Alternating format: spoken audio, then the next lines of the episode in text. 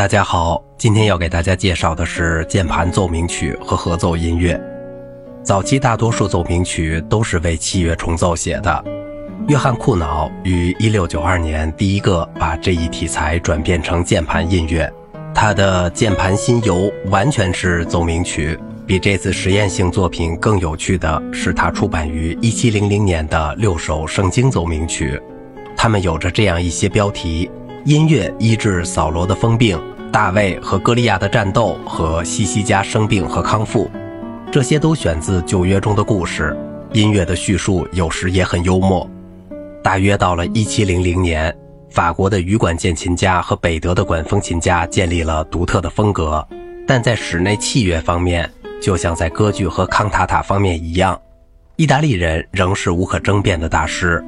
17世纪晚期至18世纪早期是克里莫纳小提琴制造大师的年代。尼克洛·阿马蒂、安东尼奥·斯特拉迪瓦里和朱塞佩·巴尔托洛梅奥·瓜尔里内，此时期也是意大利弦乐的伟大时代。奏鸣曲这个词在整个17世纪经常出现在意大利作品的封面上，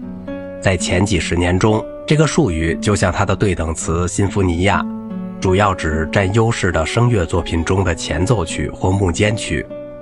一六三零年以后，这两个术语越来越多地指向单独的器乐作品。早期阶段，奏鸣曲从坎佐纳中脱颖而出。典型的器乐奏鸣曲有若干段或乐章，在速度和肢体上形成对比，是为二至四件乐器独奏加通奏低音而作的。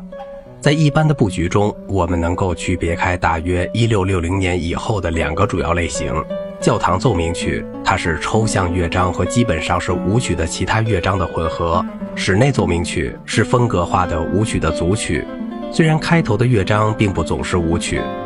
一六七零年以后，教堂和室内奏鸣曲两者的最常用的乐器是两种高音乐器，通常是小提琴和低音乐器。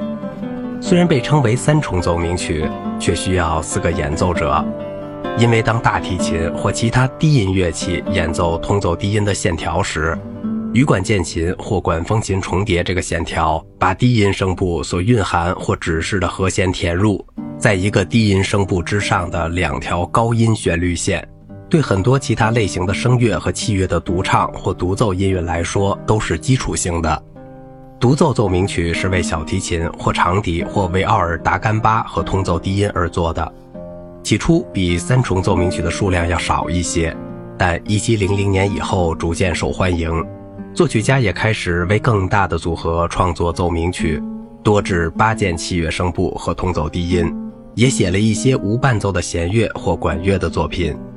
室内奏鸣曲被冠以许多有趣的名字。曲集中的一般标题可能只是在“室内”一词之后列出所包括的舞曲，也使用一些像款待曲、戏游曲、小协奏曲、协奏曲、巴罗曲和芭蕾歌等名称。这些不同的名称并不意味着它们是特别的音乐形式或类型。到了17世纪，坎佐纳奏鸣曲的乐章在长度上有所增加，而在数量上则有所减少。虽然乐章的次序直到该世纪末才标准化，古老的变奏坎佐那套曲的痕迹多年之后仍然存在。各乐章之间主题的类似，在乔瓦尼·安东尼奥·维塔利的许多奏鸣曲中都还有存在，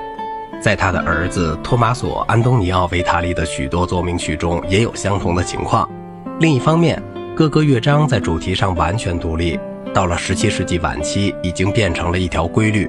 就像乔瓦尼·莱格伦奇的奏鸣曲《一串葡萄》所示，它包含快板和柔板两个乐章，每个乐章都有坎佐纳式的结构以及副格与非副格肢体的结合。室内乐最重要的中心是博洛尼亚的圣彼得罗尼奥大教堂，莫里奇奥·卡扎蒂在那里担任乐长。他的奏鸣曲《鹈鹕》是为小提琴独奏和通奏低音而作的。是常常在宗教礼拜中演奏的音乐代表作。